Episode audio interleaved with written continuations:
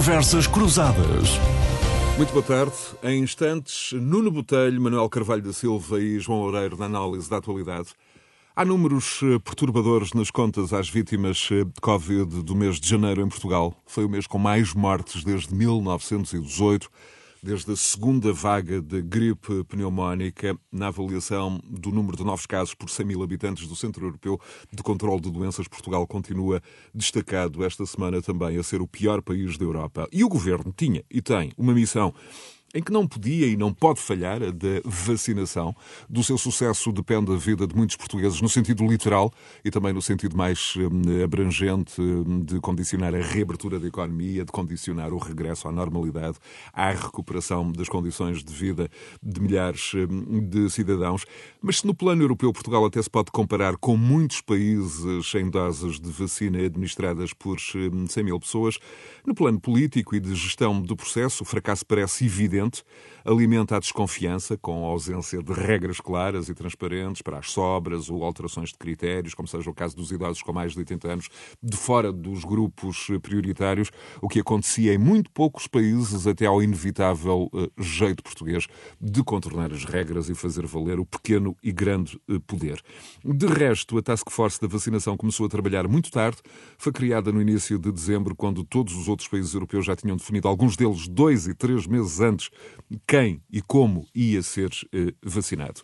Cresce a nomeação de Francisco Ramos para um cargo em que, por culpa própria, não terá percebido ser a tarefa mais importante da sua trajetória pública e onde nunca esteve confortável, produzindo observações políticas deslocadas numa posição que exigia consensos e poder de decisão. Com este pano de fundo, só ao fim de mais de uma semana de uma sucessão de polémicas várias é que, na última quarta-feira, o Primeiro-Ministro se pronunciou publicamente sobre a questão, dizendo que quem não cumpre as regras deve ser punido.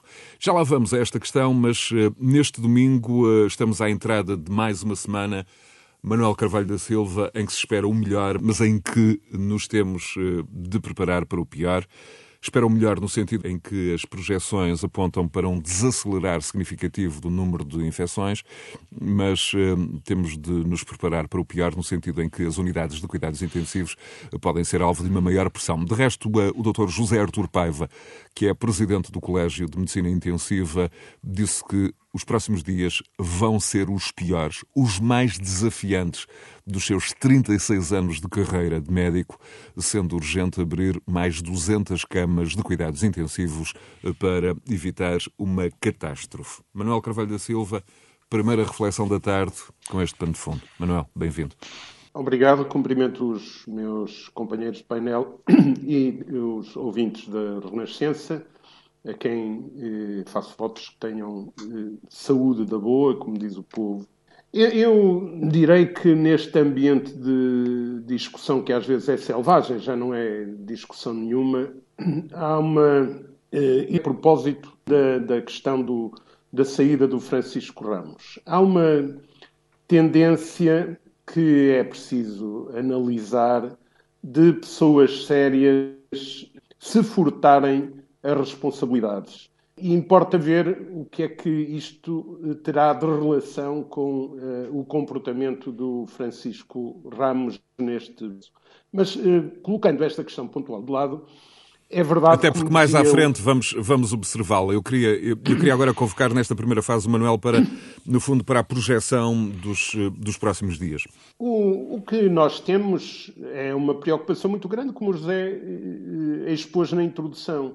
O número de mortes é muito elevado. Eu, eu não sei se, se as próximas semanas vão, de facto, em alguns aspectos, por, por aquilo que se ouve, vão ser muito duras. Pode haver outros, pode diminuir o número de internados, o número de pessoas em intensivos, pode haver aqui alguns reajustes que, que também podem facilitar noutro, noutro sentido. Mas eh, o, há vários problemas que são problemas complexos. A existência desta situação de, de, muito pesada sobre a sociedade portuguesa e que não vai desaparecer facilmente o facto de o processo, aquilo a que eu chamaria o, o, federalismo sanitário ensaiado no processo de aquisição e distribuição das vacinas a nível europeu, eh, parece a caminho de um fiasco, de confirmar um fiasco, mas que também importa ter presente, e isto tem muita influência em vários, em, em vários sentidos, porque quanto à distribuição das vacinas no país, a coisa não está muito má, do meu ponto de vista, para além daquelas situações de egoísmo e de comportamentos eh, execráveis de, de, algumas centenas de pessoas, também julgo que não que muitas, mas que eh, se acham com o direito de se apropriarem das vacinas dos outros em nome de, de, de ausência de valores que importa, que importa reter. Porque, e esse aspecto interessa analisar, no meu ponto de vista, não tanto pela dimensão que tem portanto, pelos impactos diretos, mas por aquilo que significa eh, e aquilo que significa leva-nos às considerações relativas a uma sociedade que tem hum, traços de doenças complicadas e que em momentos, outros em que, em vez de circularem vacinas, circulam milhões, eh, há uns quantos que facilmente deitarão a mão à riqueza que é de todos. E, portanto, nós temos aqui uma preocupação com a chegada das vacinas e a, aplicação, mas quanto mais se prolonga esta situação de não termos uma, digamos, uma percentagem significativa de população vacinada, mais se agravam problemas de outra ordem, desde logo os, os económicos e as condições para a saída da crise.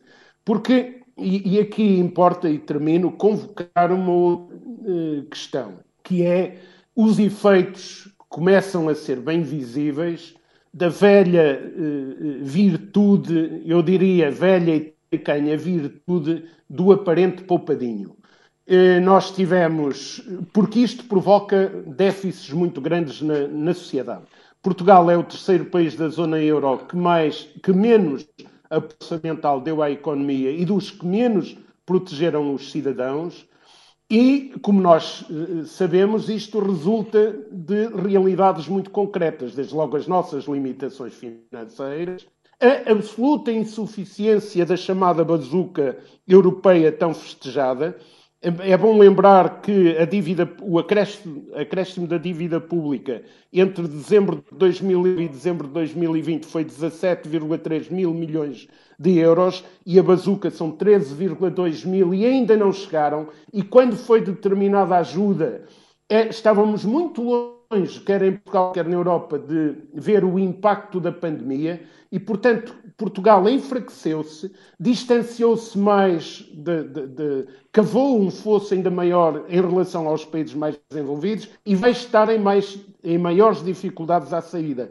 Mas deixem-me acrescentar aqui um outro, um outro pormenor que também dá que pensar em relação a esta, aos perigos desta eh, política do, do falso poupadinho que é o Primeiro-Ministro, como todos sabemos, prometeu entregar computadores a todos os alunos e escolas que deles necessitassem no início do ano letivo, em setembro. Mas os, os poupadinhos atrasaram a compra e agora que são tão necessários não existem. Mas esta, esta ausência atravessa muitas outras áreas. E já agora lembremos uma outra coisa. É o Primeiro-Ministro que, a determinada altura, diz que todos os portugueses com mais de 75 anos deviam entrar na primeira vaga do, dos vacinados e há dinâmicas depois que anulam essa afirmação. Muito bem. Portanto, há aqui traços da governação que precisam de ser analisados com profundidade e que, por ações negativas, nos trazem um aumento de preocupações quanto à gestão de todo este processo doloroso de resposta a, ou se quiserem, doloroso do impacto brutal que a pandemia tem em Portugal. Vamos então para o Nuno Botelho num primeiro olhar eh, para a próxima semana e neste contexto eh, doloroso, na expressão usada pelo Manuel Carvalho da Silva, Nuno, numa altura em que os peritos admitem que o atual confinamento eh, vai permitir chegar ao final de fevereiro com um número de contágios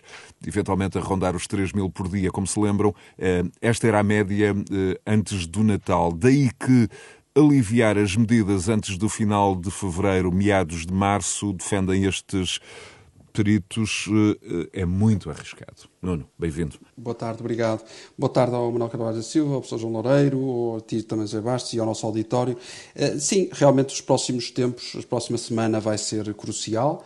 Uh, temos também já a informação, devidamente documentada, de que os contágios reduziram a partir do confinamento em cerca de 35% a 40%, o que são boas notícias, embora uh, saibamos que estamos a, ainda uh, no pico da onda, ou a onda ainda está para, para, para, surgir. Ou seja, de acordo com os especialistas, aqueles que ficaram infectados nas últimas semana, e foram muitos, com grande probabilidade, cerca de 1,5% dessas pessoas irão acorrer a, a, aos cuidados intensivos. E, portanto, a partir daí, nós iremos continuar a ter a avalanche de pessoas que temos tido no Serviço Nacional de Saúde e nos hospitais portugueses, sobrecarregando-os em demasia. Por isso é que todos os especialistas, todos os médicos, vêm alertando para a absoluta necessidade de se manter, digamos assim, as medidas de prudência e de confinamento, e nós não poderemos eh, embandeirar em arco em função destes números. Agora, há uma coisa importante que é preciso continuarmos eh, a referir e nunca é demais fazê-lo. É que, de facto, eh, eh, nós estamos numa pandemia de, de proporções avassaladoras, conforme a tua introdução inicial. Eu, eu recordava aos portugueses que já morreram mais portugueses de Covid do que na guerra colonial. Isto é absolutamente avassalador. E, portanto, desse ponto de vista, eu, eu choca-me ver a, a, falta de planeamento a, a que aqui chegamos para evitar esta catástrofe. Faltou tudo. Faltou planeamento. Basta pensar também, e, e, e o Carvalho da Silva referiu esse, essa questão, a questão da compra e distribuição das vacinas em, em, pacote para a União Europeia que pode eventualmente ser censurável. Se for, eu, eu, diria que se não fosse a União Europeia, nós esta hora se calhar ainda não tínhamos recebido, em função da, da balbúrdia que isto é, nós se calhar ainda nem tínhamos recebido qualquer vacina se tivéssemos que comprar sem ser por intermédio da União Europeia. E, portanto, eu acho que nós temos aqui um resultado muito negativo e um resultado muito à vista daquilo que é a falta de planeamento e, e navegação à vista. Eu, eu, eu, recordava que só esta semana nós vimos o, o Primeiro-Ministro a visitar um grupo particular, privado, de saúde, na sexta-feira passada, e a dizer que não percebia porque é que estava a haver tanta confusão eh, e tanta dúvida entre a boa relação entre o público e o privado. Ora, eu lembrava ao Sr. Primeiro-Ministro que nós estamos há 11 meses nisto e que só na passada sexta-feira é que ele e a Ministra da Saúde foram dar este sinal de aparente normalidade e de funcionamento entre o Serviço Nacional de Saúde e, e os privados e o Serviço Social. E, portanto, quando isto acontece, quando há dogmas ideológicos que impedem que haja colaboração em tempo de guerra entre vários setores de atividade, isto é muito difícil e muito Numa complicado. semana, Nuno, em que temos já médicos alemães entre nós. Exato, e basta ver essa questão, e eu gostava agora de ver, de facto, aqueles que tanto criticaram a Alemanha em determinados tempos, eh, eh, agora o que é que dizem disto e o que dizem da vinda dos, dos médicos alemães. De facto, foram cruciais, acho engraçado. Eu, eu, eu, eu lamentei ver dois ministros coisa. na pista, ver dois ministros na pista a receberem os militares alemães.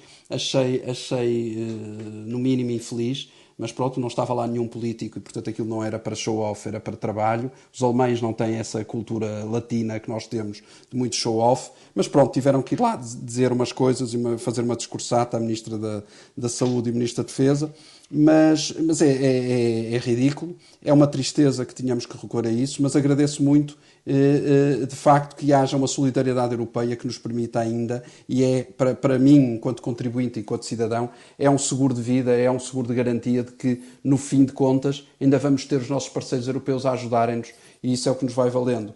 Uh, porque de facto é, é, é, lamentável tudo o que se passa, toda a previsão, e, e, eu só tenho pena é dos técnicos e dos, e dos e daqueles dos médicos, dos técnicos de saúde, de todos os enfermeiros que têm que levar com estas incompetências e, e todas estas questões, porque há falta de planeamento, há má comunicação, há, há, sempre a ideia, a vertigem da comunicação, parecer que está tudo bem quando não está, e portanto, desse ponto de vista, o Governo tem falhado em toda a linha. Professor João Loureiro é professor de Economia da Universidade do Porto. Hum, como é que, como é que olha para estas questões já colocadas hum, em cima da mesa pelo Manuel e pelo Nuno, e sobretudo com a sua sensibilidade particular para as questões hum, de economia, de resto também, enfim, aqui extensíveis ao, ao Carvalho da Silva, apesar de no Botelho, evidentemente. Como é que vê esta questão dos próximos dias, o risco de desconfinar confinar cedo demais. Eu lembro que a Áustria e a Inglaterra, em determinado período, de novembro, aliviaram as medidas, viram os contágios entrar num plano alto, eh, desde logo porque 3 mil casos dia ehm, não é propriamente sinónimo de controle da pandemia, mesmo que em janeiro, em Portugal, ehm, tínhamos tido dias com, com 15 mil casos. O meu ponto é se as próximas três, quatro semanas devem ser usadas para planear um processo rigoroso de desconfinamento, com uma estratégia gradual, com uma estratégia progressiva. Hum, há especialistas já a sugerir até um sistema de alertas. Enfim, no, no fundo, colocar hum, toda a energia na antecipação, no planeamento das três, quatro próximas semanas, hum, enfim, a líneas, professor João Loureiro, onde os decisores políticos neste país e também nós, enquanto sociedade, eh, não seremos propriamente os melhores do mundo, usando a expressão que o Presidente da República hum. tanto usa. Professor João Loureiro, bem-vindo. Eh, o que me parece é que eh, a questão, digamos, o grande problema, em minha opinião, que temos tido prende-se com o facto de as decisões que têm sido tomadas, para além de algumas delas terem sido erradas, são decisões inconsistentes e depois temos também problemas de, de comunicação, ou seja, as autoridades têm tido uh, problemas de, uh, de, comunicação. E, portanto, isso uh, ocasionou um problema, penso eu, perante os cidadãos, que é, eh, digamos, as orientações das autoridades, inclusivamente a partir, quando eram meramente conselhos, a partir de determinada altura, eh, deixaram de, deixaram de ser seguidas. Portanto, ou seja, no fundo, a autoridade, quando não se decide bem, quando se é inconsistente, quando não se comunica bem, leva a uma falha da autoridade. E, portanto, eu acho que, de facto, a partir de determinada altura, enquanto em março e abril do ano passado todos nós estávamos muito disciplinados, com muito cuidado, etc., a partir da altura em que começaram a, emitir, a ser emitidos sinais errados, eh, aliás, alguns dos quais eu confesso que não percebo muito bem qual é a intenção. Eu lembro, por exemplo, logo em junho, aquelas idas ao espetáculo com o humorista no Campo Pequeno, que foi muito badalado, que a comunicação social fez, fez muito eco, etc. Tudo isso, digamos, criou eh, falsas, uma falsa segurança que que, evidentemente, isto foi apenas um exemplo, mas muitos haveria, que levou a que, de facto, chegássemos a setembro, fim de agosto já, e, digamos, o problema se começasse a restar e depois, na altura, se fosse dito que era surpreendente que a segunda vaga tivesse chegado. Portanto, eu, eh, a minha expectativa, a, a, a minha grande expectativa... Acresce a esse desenho uh, depois a própria gestão do Natal... Uh, pois, era o, que, era o que eu ia para dizer. A reação no caso da estirpe britânica... Era, era o que eu ia para dizer. Logo de seguida, de facto, não ficámos por aí e, e mais adiante, apesar do confinamento que existiu naqueles fins de semana do dia 1 e do dia 8, os feriados de 1 e 8 de, de dezembro, logo a seguir, de facto, digamos, flexibilizou-se muito, digamos, relaxou-se muito, eh, o governo tomou decisões, digamos, que conduziram a um grande relaxamento, a que, de facto, provavelmente, pelo menos tem sido o que tem sido dito pelos especialistas, associado, digamos, às novas estirpes, de facto isto levou, digamos, a que os números cavalgassem por aí acima e atingíssemos os 15 mil contágios uh, diários. Portanto, isto para dizer o seguinte, é a minha expectativa, e respondendo agora com este enquadramento à questão que me colocou, é a minha expectativa que pelo menos as autoridades tenham aprendido alguma coisa com todo este processo com cerca de um ano. E, portanto, a propósito da forma como vamos desconfinar, a, forma, a propósito da forma como vamos planear para o que vem a seguir, a minha expectativa é que pelo menos aí se tenha aprendido e que se façam planos adequados, se comunique adequadamente e que de facto o desconfinamento seja um desconfinamento, digamos, adequado a uma situação em que de facto ainda temos poucas pessoas, conforme já foi dito, poucas pessoas vacinadas e não é expectável que nos próximos dois, três meses o número aumente substancialmente.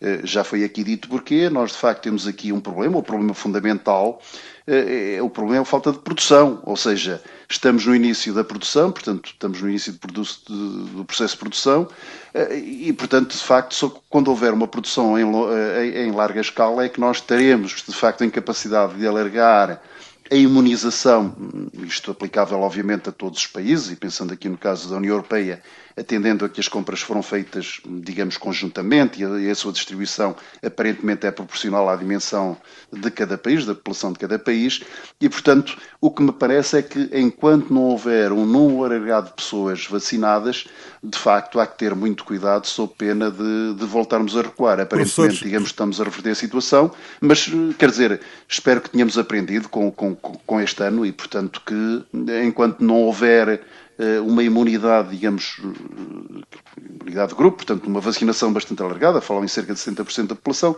que de facto as Justamente, professor João Loureiro, até porque uh, falou aí da questão da produção das vacinas, mas no plano uh, mais técnico há também uh, grande expectativa, numa altura, por exemplo, em que, um, e este é só um exemplo, em que vários países europeus recusam recomendar a vacina um, da AstraZeneca, apesar da Agência Europeia de Medicamentos não ter imposto limites de idade, recusam recomendar para maiores de 65 anos. Por exemplo, em Portugal, a Comissão Técnica da Direção-Geral de Saúde está a avaliar a questão. Espera-se um parecer uh, em breve. Mas lá está, uh, a decisão pode tardar porque as primeiras doses desta vacina, são 113 mil doses desta vacina da AstraZeneca, são esperadas dentro de dois dias, já na próxima, já na próxima terça-feira. Um, e, e, aqui falta uma decisão. O, o, o, Presidente do Conselho Nacional de Ética para as Ciências da Vida, o professor Jorge Soares, considera que fazia todo sentido Portugal acompanhar as decisões de outros países europeus porque se os, o número de pessoas um, com mais de 65 anos não tiverem benefícios uh, nos ensaios clínicos, uh, então uh, faz sentido utilizar só a vacina nos grupos etários inferiores. Enfim, este é só um exemplo um, da necessidade de decidir com rapidez, é um... mas também com segurança, ou o processo pode sofrer enormes é, é atrasos. É, é, é, um bom exemplo e vamos ser pragmáticos. Eu, em minha opinião, nem preciso de avaliação científica nenhuma nacional, por uma razão muito simples. Tendo sido avaliado já em alguns países e tendo chegado a, a essa conclusão, nomeadamente tendo chegado a países digamos que são, obviamente, países uh, cientificamente credíveis. Por exemplo, o caso da Alemanha. A Espanha, inclusivamente, fala, em vez de 65, fala, inclusivamente, em pôr, uh, já li, que eventualmente pôr o limite nos 55 anos ou nos 60 e Itália anos. Também. E Itália, e a Itália também. também. Portanto, a, minha pergunta é, vamos, vamos imaginar que uh, a Comissão Científica Nacional chegava à conclusão que não, senhor, não, que se podia aplicar às pessoas mais idosas. No fundo, estamos aqui perante o confronto de opiniões, digamos, científicas, é verdade, digamos que confrontavam decisões de Portugal com as decisões de, dos seus pares na Alemanha, na Itália, na Espanha, etc. Portanto, eu muito, eh, eh, muito objetivamente, eu não acredito que eh, a Comissão Científica Nacional que vai fazer essa avaliação vai, eh, digamos, eh, chegar a uma conclusão que seja distinta daquela que os seus pares já Lá chegaram está, mas o, ponto, mas o ponto, portanto, é, é, o ponto é que mim, ainda não, não, avaliou. A decisão não, é, ainda não. O problema é, o problema é esse. Vai bem não se avaliou, mas, não é? Mas, mas, o que eu estou a dizer é, não tendo avaliado, não vale a pena avaliar, quer dizer... Justamente, portanto, justamente, mas vai avaliar e até lá o processo pode ter aqui alguns sim, mas, bloqueios ou algumas parar, imprecisões. Mas, mas, mas o, tempo, que me parece, o, o, o, que me parece é que, para alguma coisa, existe a decisão política. E, e, eu acho que neste caso em particular, a decisão política, digamos, pode ser tomada de imediato com base em argumentação deste tipo. Porque é inevitável, para mim, é inevitável que qualquer comissão científica nacional que vá fazer uma avaliação da eficácia da vacina a partir de determinado patamar de idade obviamente só pode chegar a uma conclusão que é uma conclusão semelhante àquela que os seus pares noutros países já eh, que chegaram unanimemente.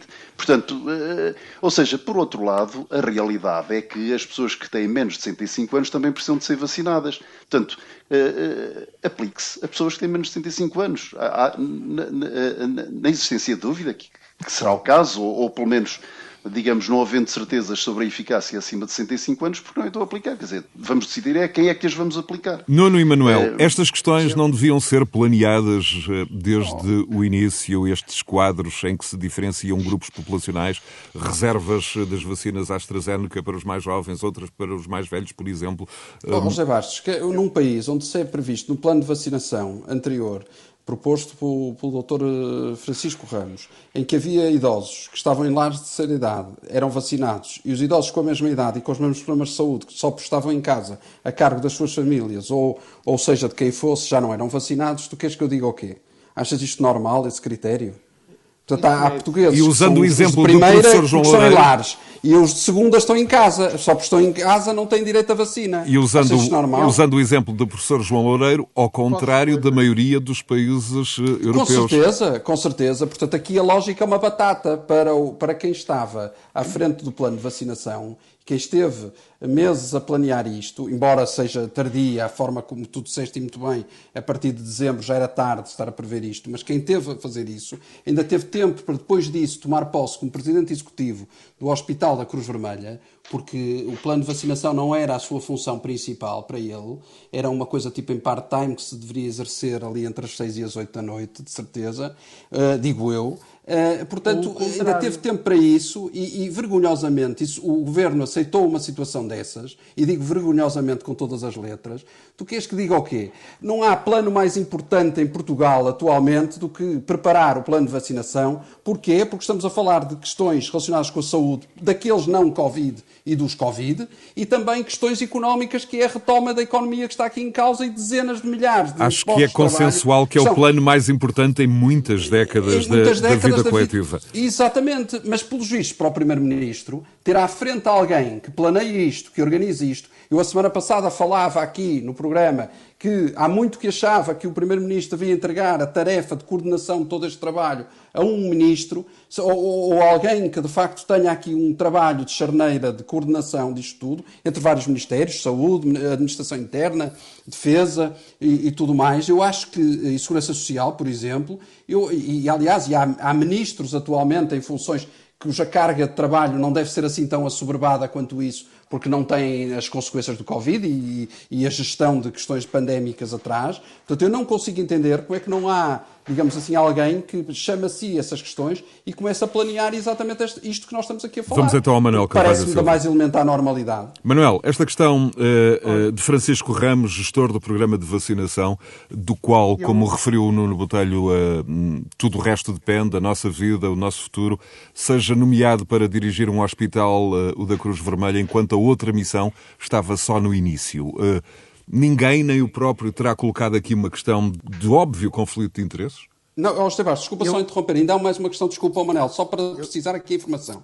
É que ainda por cima o Primeiro-Ministro referiu que o Dr. Francisco Ramos sai não por qualquer problema com o plano de vacinação, mas porque houve uma irregularidade qualquer que, ainda está a ser apurada no, no hospital de, de, de, da Cruz Vermelha relacionado com a, com a vacinação. Vacinação ele, pessoal do sai, Hospital da Cruz Vermelha. Exatamente. Mas repara, o, o engraçado disto tudo, e como isto tudo é, é, é, é quase esquizofrénico, ele não sai do Hospital da Cruz Vermelha.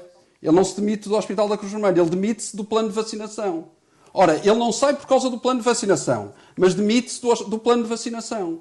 Quer dizer, isto só em Portugal é que isto é possível. Manuel Carvalho da Silva. Certamente, eu, eu estou totalmente. Eu nem estou a dizer que o senhor não é, não é competente e muito sério. Eu estou eu totalmente não... disponível para a crítica, não para o criticismo. E não sou especialista tenho de, de, das questões eh, fundamentais da abordagem e da resposta à pandemia e não tenho informações para responder a algumas coisas, mas tenho para outras. E a propósito disto, eh, eh, eu acho que nós devemos fazer um esforço, e é isso que julgo que neste painel estamos a, a, tentaremos fazer, que é informar e não ampliar medos, não gerar pânico. Há um meu amigo que tem alguma informação nestas, nestas áreas e que diz que é muito provável que uma percentagem significativa de mortes depois dos, depois dos 80 anos, e ele diz, sei lá, 10, 10 a 20, não imagino, mas era interessante estudar-se, tenham a ver com a desistência da vida em função de pânicos gerados e de isolamento gerados. E, portanto, isto merece um grande sentido de responsabilidade e cada um de nós, partindo da sua visão e do seu campo de, de formação de valores e de aquisição de valores, colocar as suas posições. Por exemplo, em relação à questão dos nos lares, tanto quanto eu sei, eh, a, preocupação é porque os lares eram focos de multiplicação eh, muito acelerada e era uma prioridade, mesmo dentro da prioridade dos idosos, todos com a mesma idade, quer estejam em casa ou quer estejam nos lares. E, portanto, houve essa, durante alguns dias, o enfoque nesse aspecto. Depois generaliza-se e faz-se conta que as pessoas são malucas e que tomaram decisões sem ter a realidade em conta. Em relação às, às incertezas, e, e, já estávamos a falar delas, da ciência e da, e da política e das inconsistências, é evidente que ninguém tinha no verão passado a ideia de que a pandemia estaria hoje com a dimensão que está. Nem em Portugal, nem noutros sítios. E há muita coisa nova que é nova para a ciência, é nova para a política e que merece eh, esclarecimento. E há naturalmente eh, incertezas e, e, que se transformam em inconsistência, independentemente de nessas inconsistências se observarem erros e erros graves da parte de quem dirige quem governa, mas há muitas acusações que são feitas que não têm sentido nenhum.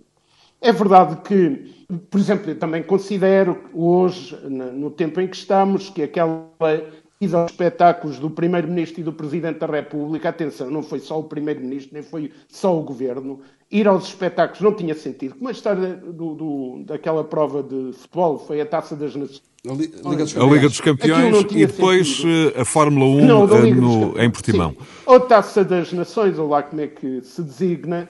Bem, mas quando chegamos ao Natal, o coro para, para seguir o caminho que foi seguido no Natal foi de toda a gente. E então, nos setores empresariais, em alguns setores empresariais, se não fosse seguido aquele caminho, era, caía o Carmo e a Trindade. E hoje, visto que a manutenção da apetência consumista teve influência.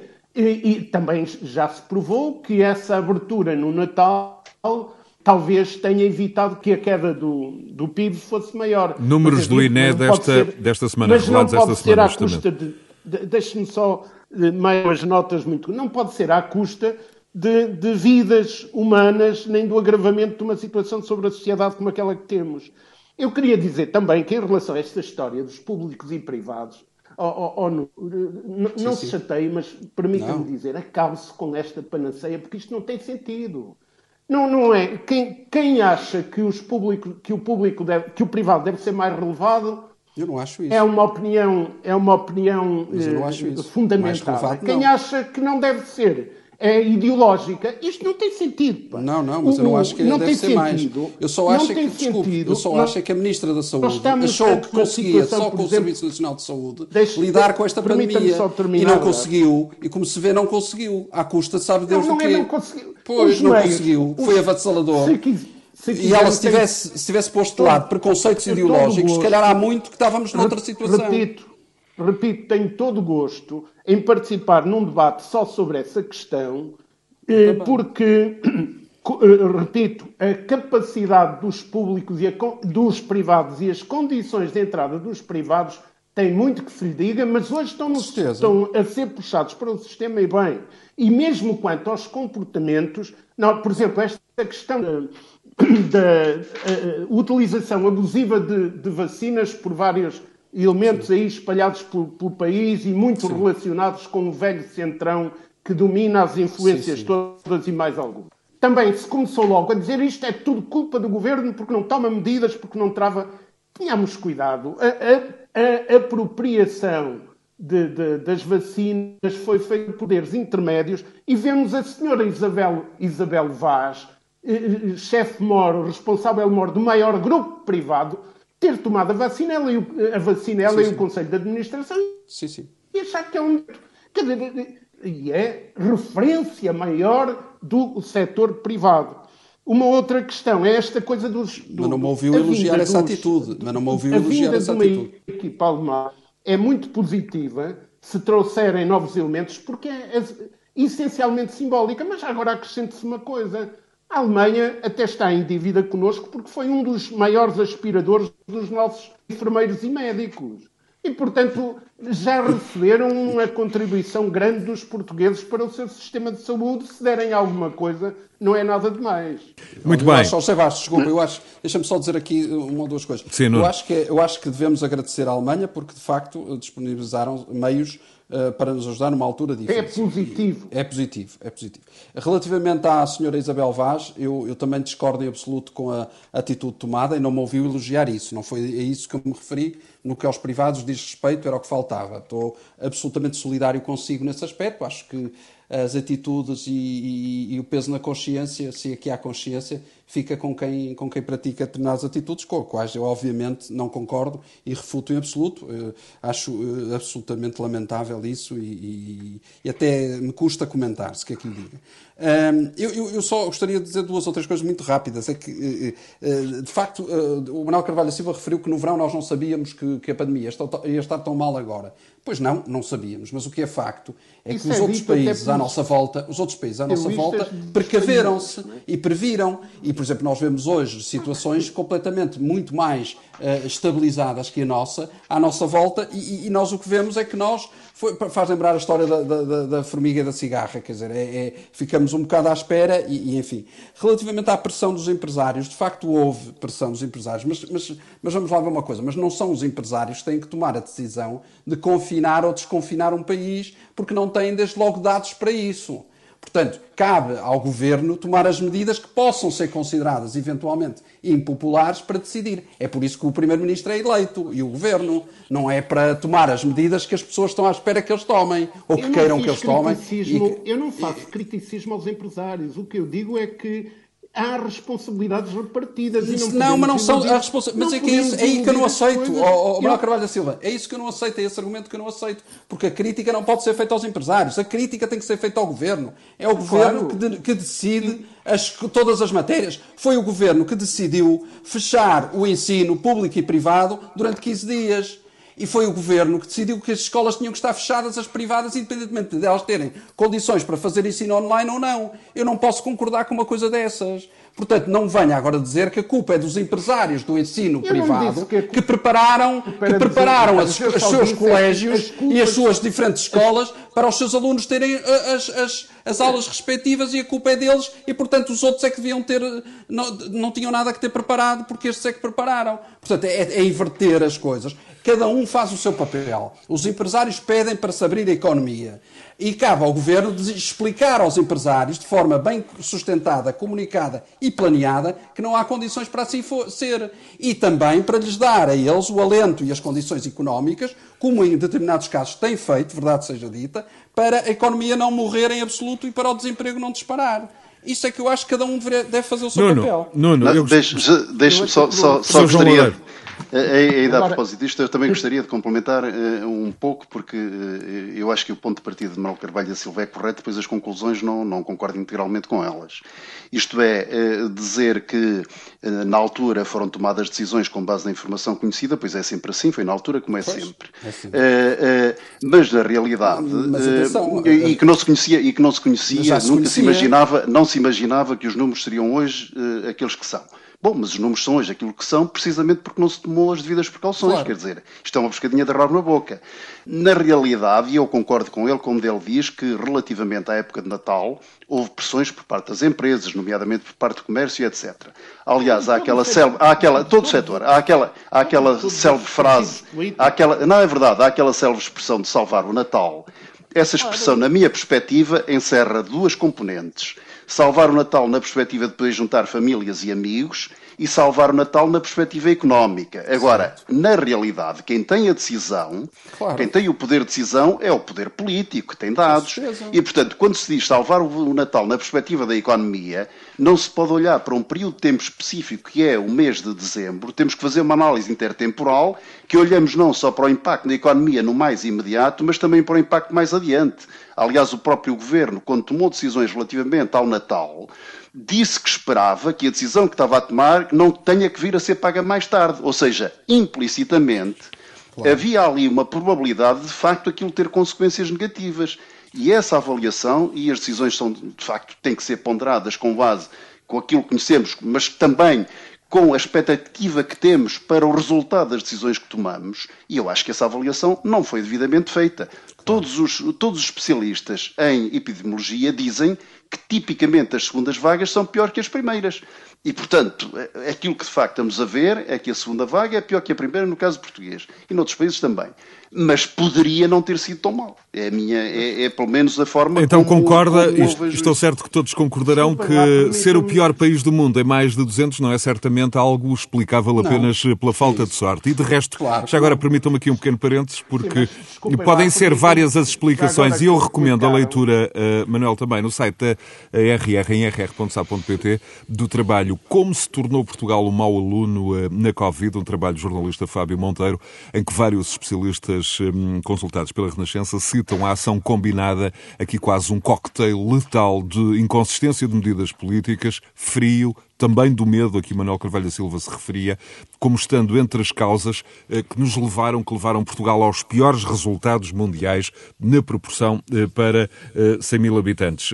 Eu há pouco interrompi o raciocínio de Manuel, julgo que, que, que iria completar. É, é, é muito rápido. Eu, eu, acho que eu aceito as considerações, naturalmente, as considerações que os meus companheiros de painel fazem. Mas não se esqueçam da primeira intervenção que eu fiz. Eu critiquei o governo em, em, em, relação a uma série de coisas. Eu não tenho dúvidas quanto a isso. E, e não tenho dúvidas que Portugal podia ser precavido em muitos aspectos. Eh, eh, o, o Nuno, em contraposição, falou-me das escolas e, de, e da crítica. A primeira coisa que eu comecei por referir é exatamente isso. As promessas que foram feitas e que não foram cumpridas. Há claro. muita coisa que foi decidida sim, incluir sim. até como compromissos com partidos políticos inscritas no Orçamento de Estado que se já tivessem sido feitas, esses compromissos de reforço do, do Serviço Nacional de Saúde, de reorganização de uma série de coisas, se quiser apresento-lhes um, uma lista que é muito grande, e se fossem adotadas, o impacto claro. não, não era não é era tanto, oh, Manel, não era tão grande. Em termos de é déficit, é poupou-se 3,7 mil milhões de euros até disse no mais, e, e, vou, seja... e vou reafirmar, uma das coisas que, que disse é que Portugal é o país que deu menos apoio do ponto de vista de apoio orçamental à economia. É Portanto, eu não tenho nenhuma posição agora de criticar os empresários no Natal. Não se trata disso. Trata-se é de não focar exclusivamente Muito bem, Manuel. No, no, na dimensão. Outra questão, continuando consigo. No, no plano político, parece óbvio que o Governo e o Primeiro-Ministro estão a enfrentar um grande desgaste político. Nas colunas de análise dos jornais já se vai perguntando se a pandemia exige um Governo, enfim, com mais músculo. De resto, essa era uma pergunta que uh, Nuno Garopa fazia aqui uh, neste espaço uh, há muitos meses atrás, mesmo antes do verão, antecipando o que veio a suceder. A Itália, por exemplo, esta semana viu a chegada de um governo de emergência para suavizar a tensão política e gerir a crise pandémica com o senhor eh, Draghi. Como é que, como é que olha para a questão portuguesa? Hum, enfim, o debate não está a passar de uma formulação, enfim, quase académica. A esmagadora maioria das conclusões é de que não é antecipável que o governo em exercício deixe de ter condições particulares e que haja mesmo vontade nesse sentido. Hum, e, por outro lado, eh, um governo no segundo mandato é positivo positivo existirem alternativas políticas. Eh, em síntese, o que é que Manuel acha desta possibilidade? Ou deste debate, mais do que possibilidade, é uma formulação quase teórica Três só. notas muito curtas.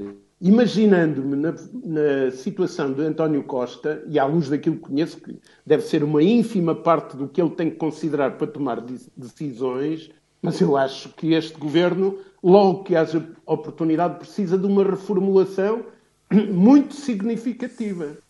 Se me perguntam se são é um, um, um, governo do tipo que está, daqueles que está, eh, enfim, pelo menos aparentemente a ser ensaiado ou a preparar-se para ensaiar em Itália, eu digo que não, não há nenhuma, nenhum interesse nesse sentido, nem isso corresponde por razões diversas. Se há coisas que as eleições presidenciais mostraram, é que as forças de direita não têm nada novo e de mais positivo para contrapor a esta governação. Muito bem, vou então ao Nuno. É um vazio. O que nós, o que nós temos, vou nós então temos Nuno. necessidade, perdão, nós temos necessidade de ter alternativa, condições de construção de alternativas, isso faz falta, as eleições também mostraram isto, mas as eleições mostraram esse vazio das forças de direita e, Muito um, bem. e uma situação em Portugal que é um, uma espécie de movimento tectónico de, de deslize para a direita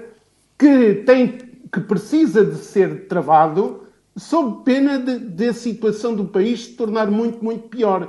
E o ambiente de falta de discussão séria sobre os problemas e substituição por uma abordagem selvagem, não estou a referir-me ao nosso ao programa em que estou a participar, mas estou-me a referir a uma dominante de grandes espaços da comunicação, isso só vem complicar as coisas. Muito bem, ficou, e, ficou e clara a posição.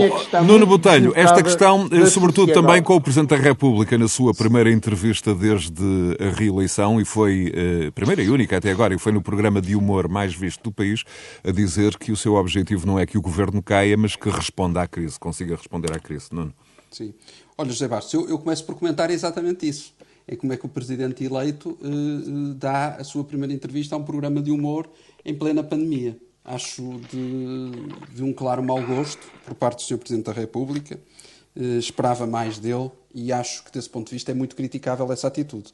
Acho que o país não está para graças morrem muitos portugueses todos os dias e eu acho que o Sr. Presidente da República deveria ter dado, a querer dar, uma entrevista de fundo, uma entrevista a sério e uma entrevista de facto em que falasse aos portugueses dos problemas que os assolam neste momento. Isso é a primeira questão que, que me apraz dizer desde já. Respondendo à tua questão também, eh, eu concordo com o Manuel Carvalho da Silva quando diz que, há, que na primeira oportunidade António Costa irá fazer, esta é a minha opinião também, uma profunda remodelação no governo. Eh, eu já o disse aqui a semana passada, eu acho que este governo está em. Muitas destes ministros estão em completo burnout, o termo é mesmo este, eh, porque estão completamente esgotados, não, já não dão de si. Uh, poderia elencar, não tenho problema nisso. Acho que a Ministra da Saúde há muito que já, já deveria ter saído de cena. A Ministra da Justiça é atrapalhada, atrapalhada até a atrapalhada final. O Ministro da Administração Interna é eh, uma pessoa já sem autoridade para o cargo e por aí fora. Eu, o que eu digo é que realmente uh, essa remodelação é, é, urgente e acho que o Presidente da República. Mas não um governo tentar... de salvação nacional não, ou coisa seria, que se, se me permite, sem jeito de brincadeira, eu diria que é um governo a fazer. Se Marcelo Rebelo de Sousa fizesse isso, era um governo de salvação do PS, só se fosse.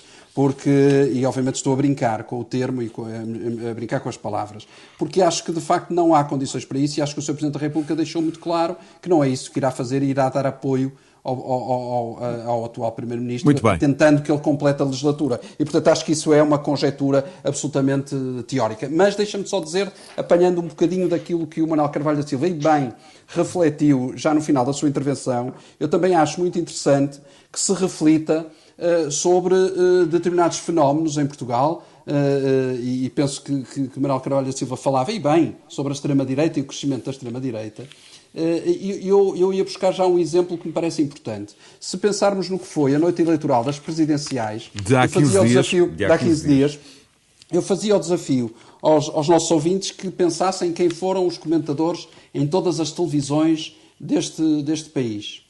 Houve só um comentador em todas as televisões que não era de Lisboa, ou que não, não, não faz a sua atividade em Lisboa, que era o Presidente da Câmara do Porto, Rui Moreira, que esteve na TVI. Tirando isso, era tudo pessoas que moram em Lisboa e fazem a sua vida em Lisboa a opinarem sobre aquilo que se passa no resto do país. E é isso que, no meu entender, e tenho falado aqui e com um enorme vezes, e assinalável déficit de mulheres. Sim, mas isso é um, sim, é um pormenor também relevante, com certeza, mas não era para aqui, para, para a questão que eu, que eu estava a colocar, não era o essencial, ou seja, porque podiam ser mulheres e de serem todas de Lisboa também. Portanto, eu estou a dizer é, portanto, estamos a falar de, de comentadores, opinadores, todos eles que faziam sua, as suas análises com base em critérios e em, em ângulos vistos de Lisboa, opinarem sobre porque é que em Porto Alegre 20% da população é fascista e porque é que em Vila Real ou Bragança o mesmo se passa. E, e, é isso que está aqui a inquinar toda a discussão pública e é isso que está a inquinar todo o nosso processo de crescimento. É que quem está uh, nestas funções, quer no governo, quer no, uh, a opinar em Portugal, ainda não percebeu que há um país de 500 mil pessoas que está zangada, há um país que não está satisfeita com a forma como as coisas estão a andar, não são fascistas, são pessoas que de facto não estão contentes. Eu não estou a defendê-las nem a defender esse partido, estou à vontade no, no apoio. Muito, muitos mais, Nuno. Com certeza, mas eu estou a. Eu tem razão, tem toda a razão, tem toda a razão. Mas, mas esses 500 mil estão a, a canalizar a sua fúria para um voto de protesto que eu, que eu repudio, e estou à vontade, digo isto publicamente, que repudio, que é para não haver dúvidas, mas que eh, tenho que, como analista destas questões e como membro deste painel, por exemplo, tenho que pensar porque é que isto acontece. E analiso muito nesta lógica de eh, desertificação dos interiores, eh, abandono das políticas públicas nessas, nesses territórios, de dificuldade de aceder eh, àquilo que em Lisboa ou até no Porto se acede. Portanto, é isso que nos deveria fazer pensar. E eu acho que isso era importante como reflexão nacional uh, para, para nós. Muitos negócios. Com certeza, o centrão, os negócios, é evidente, é evidente. O compadrio, com certeza. E isso deveria ser uh, motivo de reflexão e eu, eu repudio toda essa prática e, portanto, estou à vontade. E ainda no rescaldo das eleições presidenciais de há 15 dias, eh, como referi faz este domingo, esta semana deu entrada na Procuradoria-Geral da República uma queixa eh, contra eh, a legalização do Chega, uma queixa de Ana Gomes a pedir justamente a ilegalização do Chega. Ana Gomes, ex-candidata presidencial, e eu pergunto ao professor João Loureiro, da mesma forma que o convido para uma reflexão sobre estas questões, se esta é a melhor estratégia para combater um partido como o Chega ou, uh, como um, o mais destacado apoiante de Ana Gomes, Francisco Assis, disse esta semana, numa entrevista aqui neste mesmo estúdio, na Renascença, um, que uh, a demagogia primária combate-se com rigor, com seriedade, com factos. Por exemplo, dizia Francisco Assis, com estudos sérios e rigorosos do Conselho Económico e Social a que preside, por exemplo, sobre a comunidade cigana. Professor João Loureiro. Sim, eu, eu, estou completamente de acordo. Uh, na realidade, digamos, combater gritaria com mais gritaria não resolve o problema. Uh, já foi aqui dito e é, e é também a minha interpretação. De facto, o que nós temos em Portugal, e é uma questão e é um problema que se tem vindo a acumular eh, ao longo de muitos anos e, portanto, cada vez se faz mais sentir, é que, hum, digamos, os partidos eh, que têm passado pelo governo, portanto, e aqui tem havido, eh, digamos, basicamente temos tido governos PS ou governos PSD, ou pelo menos, eh, digamos, em que são partidos dominantes nos respectivos governos, hum, digamos, aquilo que tem acontecido é que cada vez menos tem ido ao encontro daquilo que são as preocupações das pessoas. E, portanto, de facto, é aquilo que já foi dito. É, é muito clientelismo, é muito o tema de ter o cartão. Até agora, a propósito, nós começamos o programa a falar do tema da saúde pública, das vacinas. Até a propósito agora destas situações que foram detectadas, digamos, de indevidas aplicações de vacinas. E de facto aí também temos, é verdade que, porque nesta altura, digamos, o, se calhar o, mais pessoas ligadas, ou foram anunciadas mais casos, calhar algumas pessoas ligadas ao, ao partido do governo, mas a realidade é que também da oposição apareceram casos, e alguns até assim um pouco extremados pelo ridículo. Que, e, e, portanto, no fundo, lá está, é este tipo de situações que inclusivamente permite a partidos mais populistas, de extrema-direita, no fundo pegar, com estes, pegar neste tipo de exemplos eh, e servirem um pouco de ilustração para aquilo que é um descontentamento que as pessoas têm pelo facto de quem governa, ou de quem tem governado ao longo de todos estes anos, de facto não ir ao encontro daquilo que são as dificuldades, as preocupações das pessoas.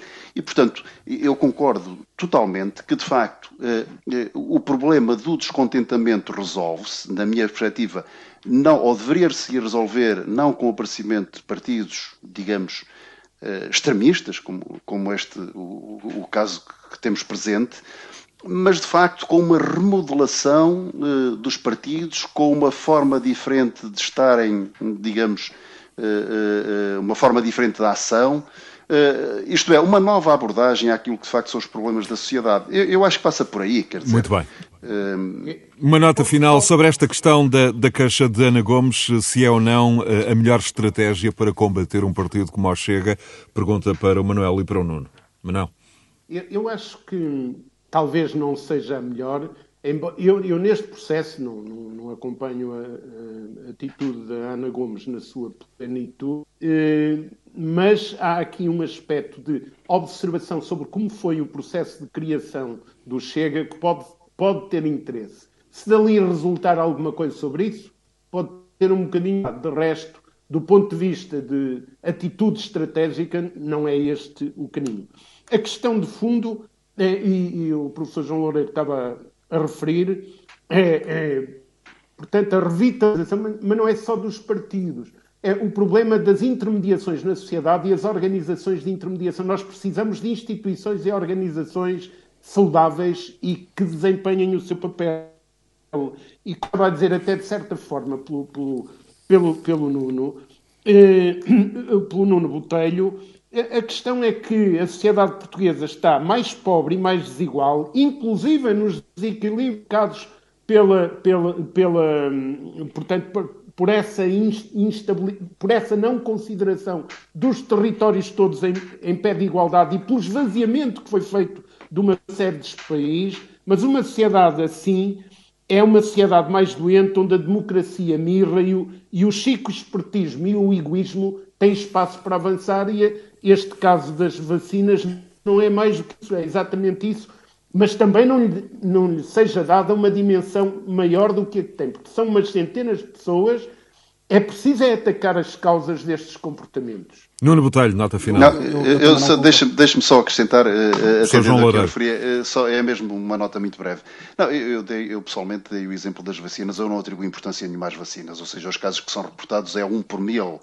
E, e, quando nós vemos aquilo que, digamos, é uma situação que tem sido reportado em, é? é, é, um tipo de situação que tem sido reportado em, em, em, em todos os países. Por outro lado, acho que esses números englobam situações muito diferentes. Algumas serão abuso de poderes, eh, de poder, outras não são, outras simplesmente, digamos, é uma falta de orientação, uma falta de planeamento, etc. E, portanto, eu, de facto, dei o exemplo apenas para alguns casos extremados em que nós Isso vemos ficou, que ficou não claro. é apenas sim, sim, ficou justamente do claro. governo, mas da própria oposição. E isto é oportunisticamente usado, naturalmente, eh, porque é por quem, a quem é útil. Era isso claro, que mas, apenas... mas, mas, voltamos sempre ao mesmo, é, é, é, é, a tal falta de planeamento que depois leva a isto. Agora, o, o, eu, eu, relativamente a Ana Gomes, acho que a Ana Gomes está a fazer o papel de, de, de André Ventura, cada vez que faz esse tipo de, de iniciativa, está a promover o, o, o partido de André Ventura. E, portanto, eu acho que é muito nefasto acho que não faz sentido nenhum. É mesmo uh, de quem não percebeu ainda nada do que se está a passar. E, portanto, como eu disse anteriormente, o que está em causa é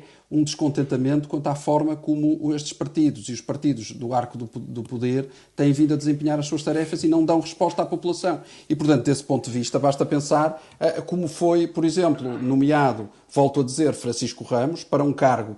Eu não acredito que não houvesse ninguém em Portugal habilitado para isso, quando se via que ele já estava ocupado com, com o hospital, por exemplo, da, da, Cruz Vermelha. Ou como é que se nomeia Miguel Frasquilho para a TAP, quando uh, ele é o rosto do, do, do, do antigo GES e, e, está, a ser, uh, está a ser neste momento visto a, sua, uh, a forma como recebeu dinheiro do saco azul do BES. Portanto, desse ponto de vista, é o país onde as pessoas olham para isto e veem que tudo é possível e, e que a vida deles piora todos os dias e, e nada é feito para contrariar isso. E, portanto, é preciso é ter o cartão certo ou ser sobrinho de quem for e a pessoa certa. E, portanto, isso é que está mal e é isso que leva a que os populismos cresçam. E é por isso que este país não sai da cepa top. Nuno Botelho, Manuel Carvalho da Silva, João Loureiro, é mais um Conversas Cruzadas, eh, disponível a qualquer hora em rr.sapo.pt e também nas plataformas habituais de alojamento eh, de podcasts as suas plataformas favoritas, como seja